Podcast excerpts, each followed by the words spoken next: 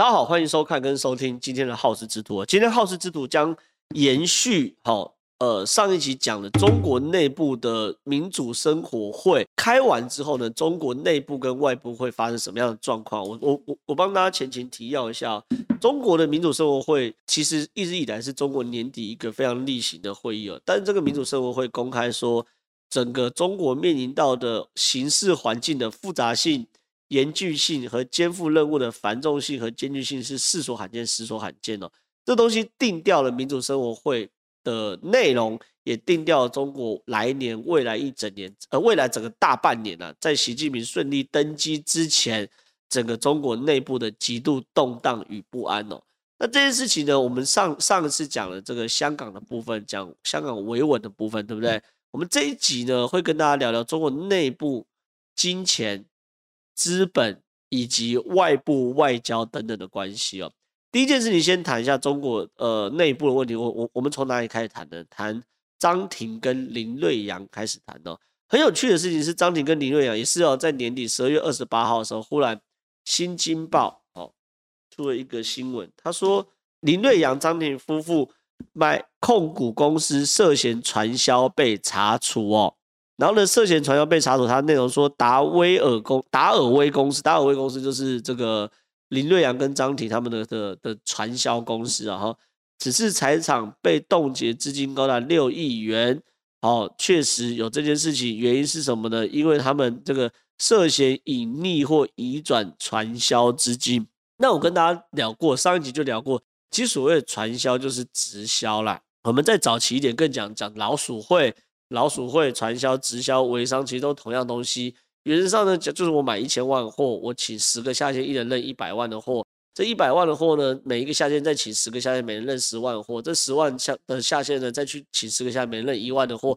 至于那一万货有没有卖出去不重要，因为它是层层堆叠。那每一个认的时候都可以抽一点，每个认都可以抽一点，每个认都可以抽一点，越抽越多。可这个货到底好不好用，卖不卖出去，其实一点都不重要，重要是。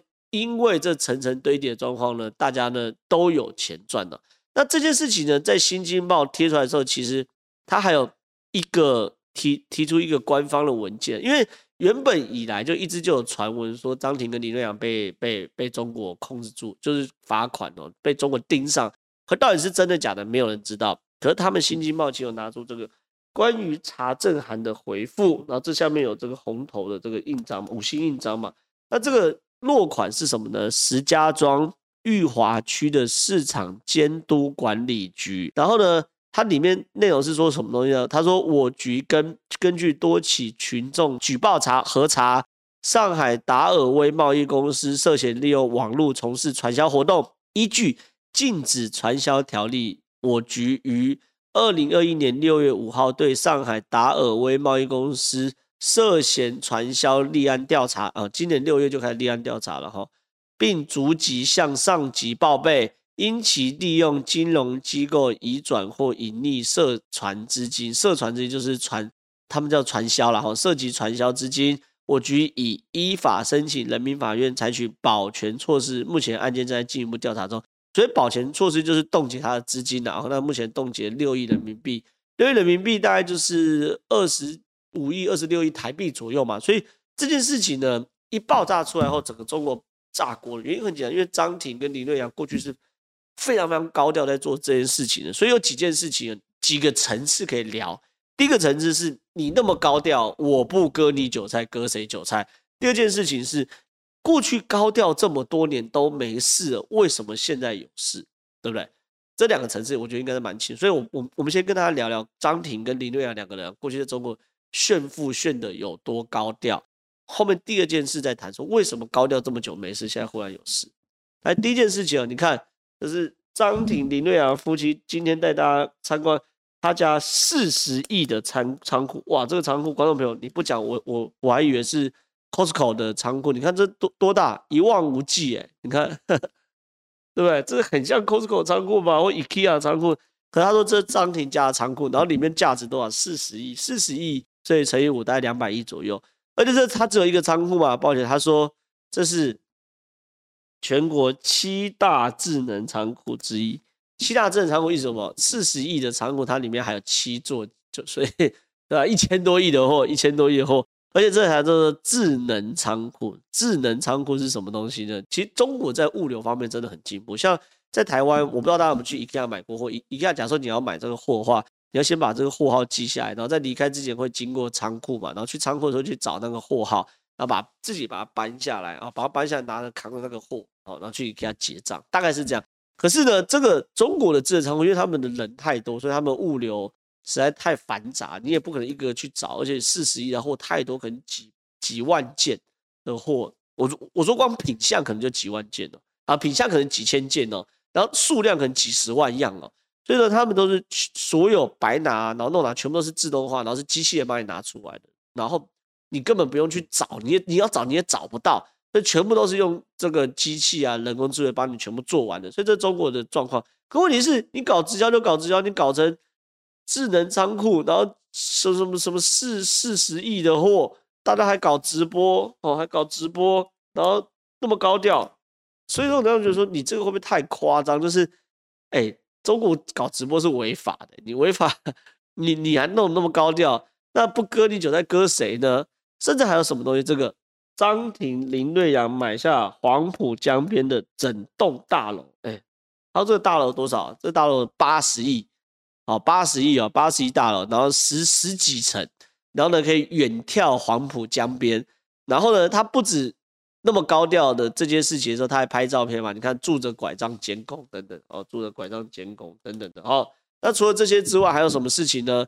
他还高调啊，发新闻稿啊，说。因为呢，他有个好朋友哦，他有个好朋友，这个以前我在做直销的时候很支持我，所以呢，我们今天买下这栋大楼的时候，我一整层送给他，送一整层楼给他。所以说，那那时候在在在中国，大家还有台湾呢，大家都乐意嘛，说原来你真的那么有钱，是不是？然后大家都说哇，真的很有钱。所以说，你看你在中国炫富炫成这样，你不出示坦白讲，我觉得很难呐。甚至你看哦，他们家里哦，家他家里还有这个。这个请媒体来参观的哈，然后呢，你看他媒体进来第一件事就是说，哎，第一次来我家人都会迷路，为什么迷路？太大了，所以都会迷路。然后呢，这个很有趣，这时候记者跑去他家的这个冰箱去看，说，哎呦，你们家冰箱怎么都是肉没有菜嘞？你们这样会不会吃不饱啊？那个什么营养不均衡啊？有没有便秘啊？他记者当然没讲便秘，他大概这个意思啊。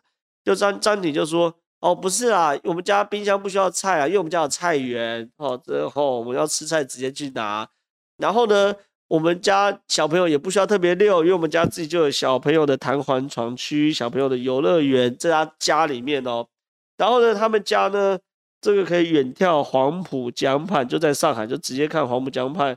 然后呢，这个欧式的拱门，然后这边呢还有这种那种度假村式的这个躺椅。然后他衣帽间，哇，每个女孩的梦想等等的，很多网友看完这边就说，也太有钱了吧！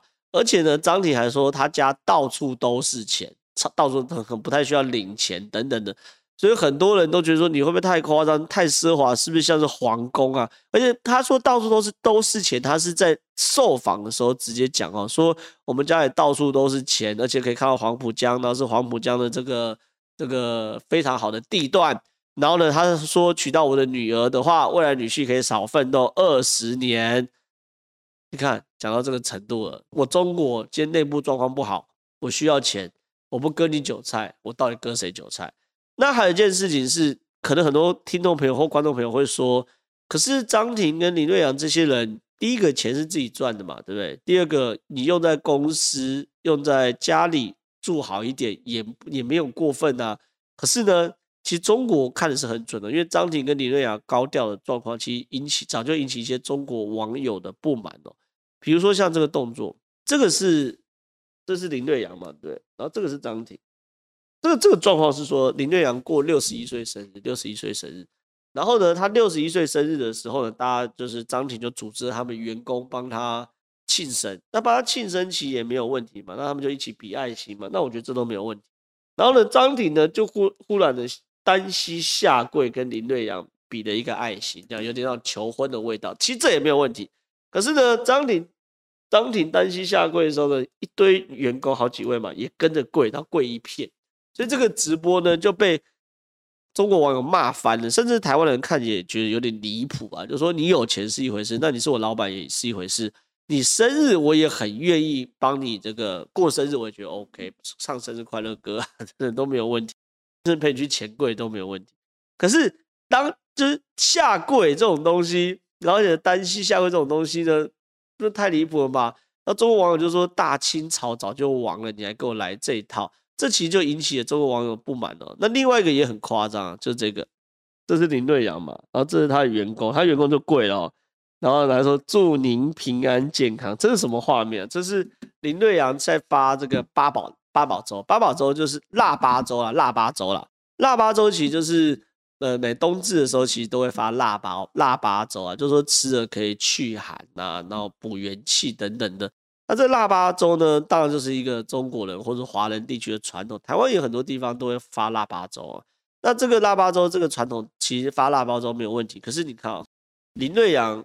坐着跟员工，然后员工排队，这也都没问题。发腊八粥，请问你坐着发腊八粥的时候，员工你一定要么就蹲下来嘛，要么就跪下来嘛，你当然只能这样子嘛。然后员工当然又得拍马屁，所以才会出现这个嘛。这一幕其实坦白讲，我我我都差点觉得说，你是不是要讲声平身啊？那哥哥，然后就起来，就真的是很有宫廷剧的感觉。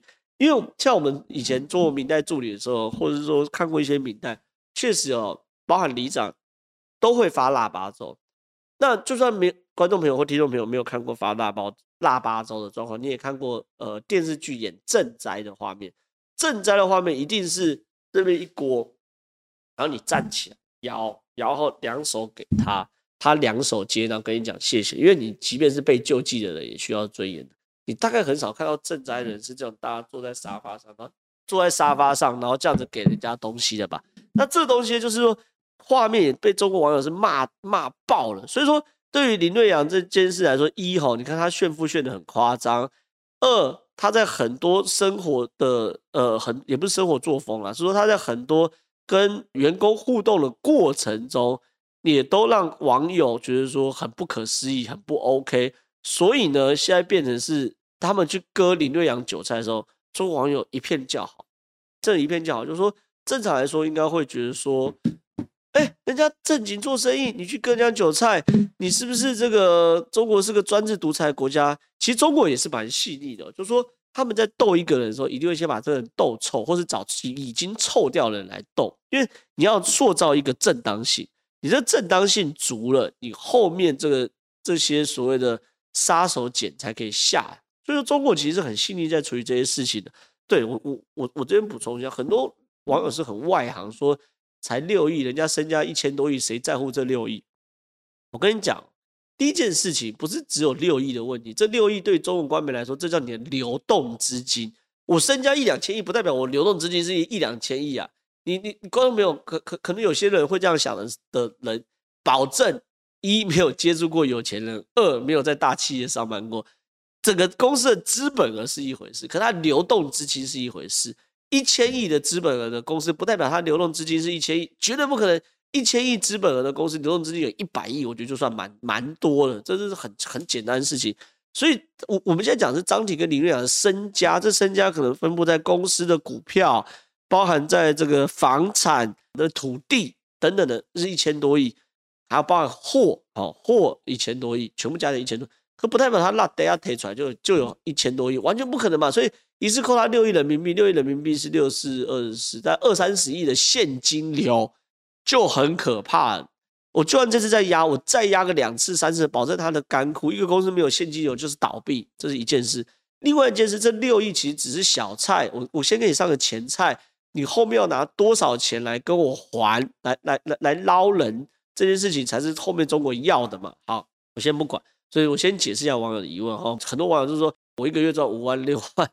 呃，那我五万六万被扣押了两三千块，应该还好吧？不是这样，那叫现金流。好，我先跟大家这样讲，我先讲到这边。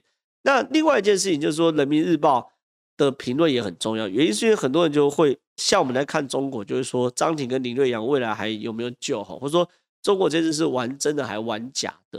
其实就一定要看官媒的态度。比如说，同样是发生了这个男女绯闻的问题哦，那。比如说小猪哦，王力宏，官媒痛斥哦，这两位大概在中国就废了，就不太可能。可是像谭咏麟哦，谭校长也有这些男女绯闻问题，官媒假装没看到，谭咏麟继续开开他演唱会，那表示完全没事。所以看中国的后续，一定要看这个所谓的官媒的态度。那这个官媒态度呢？你看、哦，《人民日报》评论，《人民日报》非常大的报纸哦，《人民日报》评论说，张庭夫妇涉嫌传销，他定调这件事情叫什么？刨掉网络传销毒瘤哦。那这件事就出出事了嘛？他直接定调张庭跟林瑞阳是网络传销毒瘤，那他还有什么前景？没了嘛？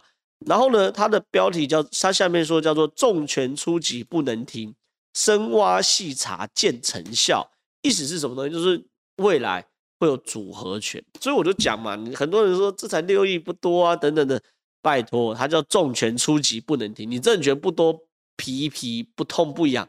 抱歉，我就真的出击，然后不能停了，而且是重拳，然后呢，而且我还给你深挖细查见成效，连人都可以抓起来，这有什么好讲的？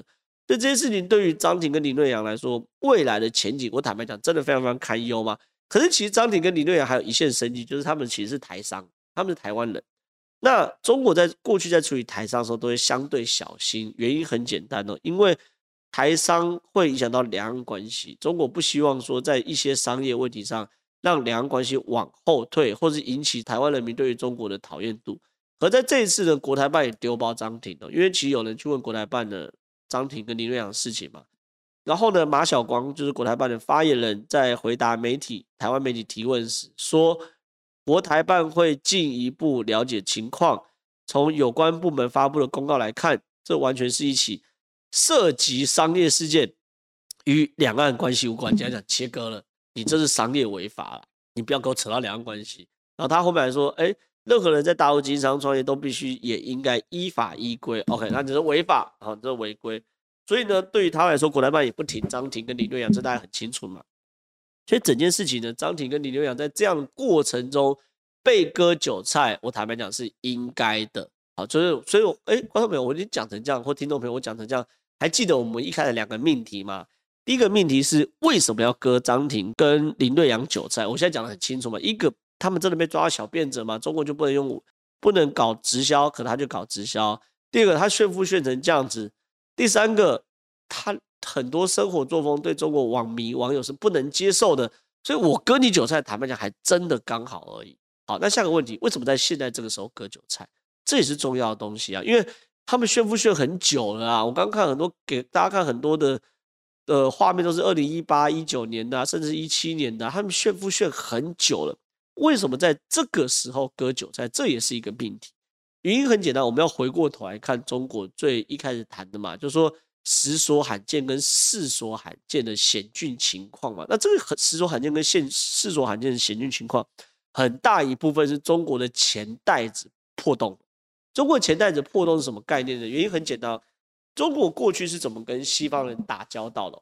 就是说，你西方人来来中国，因为中国非常非常多的钱，因为中国人太多，它内需市场太大，所以你就来中国，我就让你赚中国人的钱，我让你赚中国人钱，而且中国人钱很好赚。为什么？因为你一些在西方世界要遵守的这种唧唧歪歪的法律啊，什么什么环评呐，什么土地取得要这个公告啊，然后要获得大家的同意呀、啊。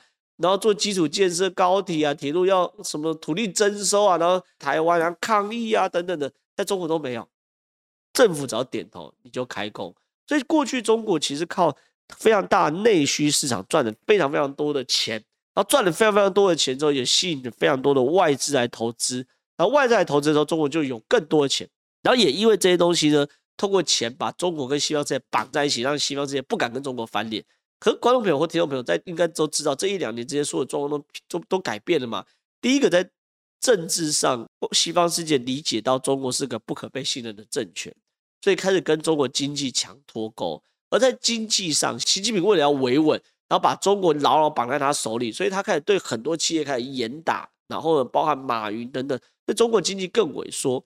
然后呢，在萎缩过程中，中国的房地产又爆了，恒大爆了，然后所以中国内部现很多房地产开始大跌，腰斩、腰斩再腰斩，所以中国经济内部出问题了，它钱袋子出问题，所以他才会在这个时候开始找很多韭菜来割，因为一割就一千亿，一割就一千亿，很多啊，割一个一千亿，割个十个一千亿就一兆，所以说他们就开始割韭菜，尤其是像割马云，马云不止割一千亿，马云是割好几千亿人民币这种割法嘛，那种这大切割一兆，一割割一两兆，所以说他们当然去瞄准这些企业嘛。所以说你看马云出事，马化腾净身出户，然后香港的几大房地产商都开始捐地捐钱，就是他们知道我再不把钱丢出吐出去，我会倾家荡产嘛，就是我我如果诚意不够，我就来割你嘛。所以现在张挺跟林瑞阳讲到这份，在这个时候被割韭菜，其实他也不算大朵的韭菜花，他跟马云那些比还是小咖，可是跟我们比当然算大颗的韭菜花。